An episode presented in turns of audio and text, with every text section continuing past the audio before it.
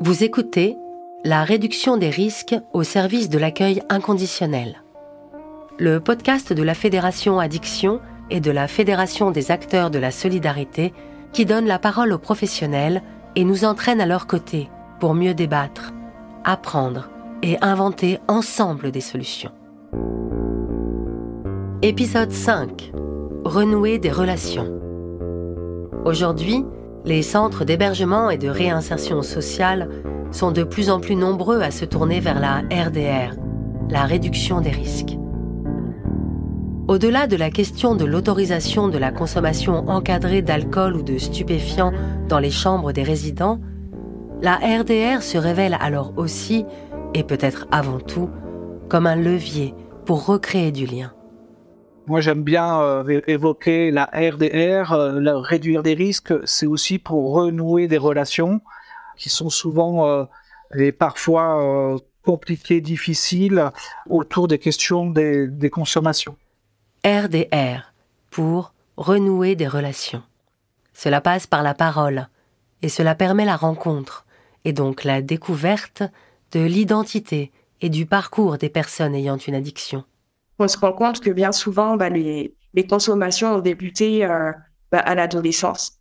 Du coup, les personnes, elles ont une longue expérience de la consommation et ça, ça, fait quand même un bout de temps qu'elles vivent avec euh, quand elles arrivent au CHRS. Donc, c'était vraiment d'étayer leur vision, leur regard global sur la personne en ayant des billes d'évaluation sur la consommation et la relation de la personne au produit.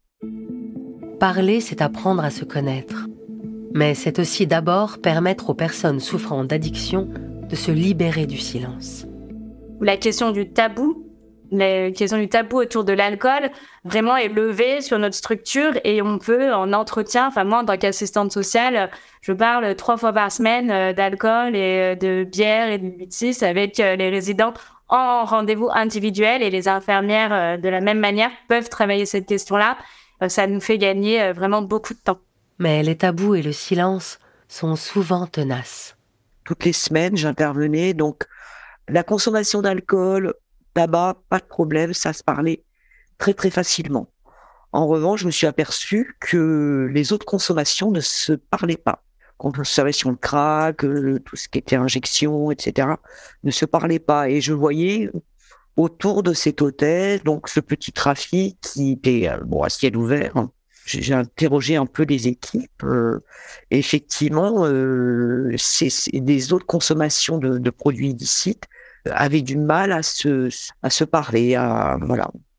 Je suis intervenu auprès des équipes du coup pour un petit peu leur leur présenter un peu ce qu'était la réduction des risques globale et pas que pas que alcool et tabac.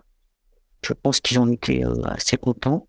Encore une fois, la, la réduction des risques, c'est c'est aussi euh, tous les risques euh, psychosociaux liés aux consommations, les polyconsommations.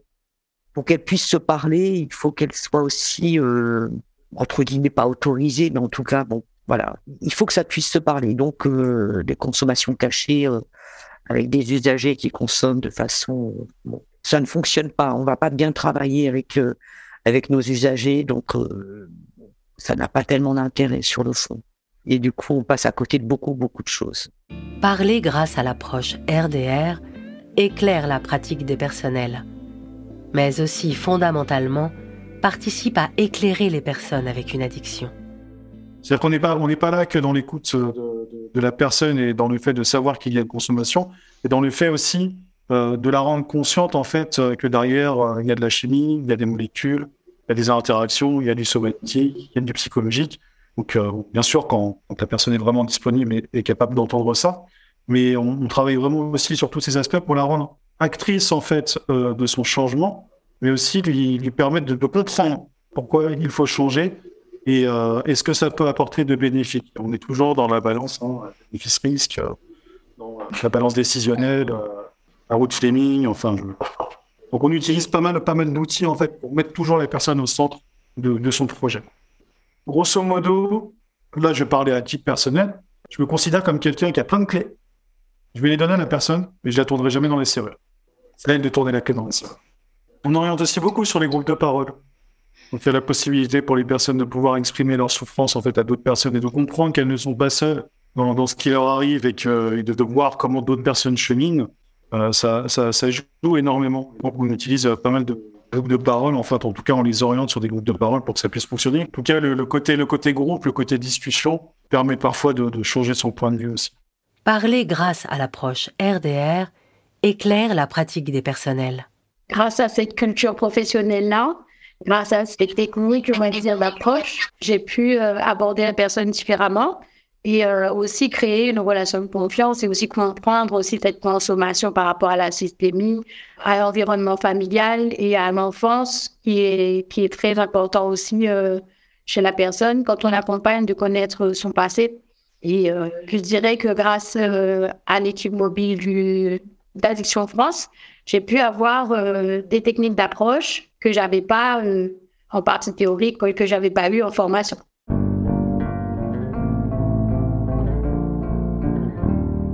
Souvent, on réduit les, personnes en fait uniquement au produit, alors qu'en fait, il faut regarder un peu plus loin. On part du principe que euh, lorsqu'on accompagne quelqu'un, ce qui est important, c'est d'observer la souffrance et pas d'observer le produit en priorité. C'est quelle est cette souffrance, d'où vient cette souffrance, et donc pourquoi je cherche à éteindre cette souffrance. Et à partir de là, on va pouvoir travailler sur des accompagnements où euh, on va faire du contrôle de consommation, par exemple. Là, c'est ce qu'on va essayer de, de, conseiller. Si la personne veut absolument de l'abstinence, on fait de l'orientation sur l'abstinence, hein. faire des cures, euh, des orientations, des choses comme ça. Et ça va peut-être nécessiter parfois trois, quatre entretiens. On va peut-être très peu parler de produits, mais beaucoup parler avec la personne, d'elle, de son environnement, de ce qu'elle fait, de ce, que ça représente pour elle, et de ce qu'elle s'imagine faire euh, dans, les prochaines semaines ou dans les prochains mois, si elle arrive à se mobiliser ou en tout cas à imaginer, à imaginer quelque chose. Mais euh, on s'intéresse d'abord à la personne. Dans les centres d'hébergement et d'insertion sociale, la RDR remet la personne au cœur de l'action, dans le regard des professionnels et aussi aux yeux des personnes avec une addiction. Et cette approche débouche souvent sur des trouvailles et des initiatives nouvelles qui donnent de l'espoir. C'était La réduction des risques au service de l'accueil inconditionnel. Un podcast produit par Logarithme et écrit par Martin Kénéen pour la Fédération Addiction et la Fédération des acteurs de la solidarité.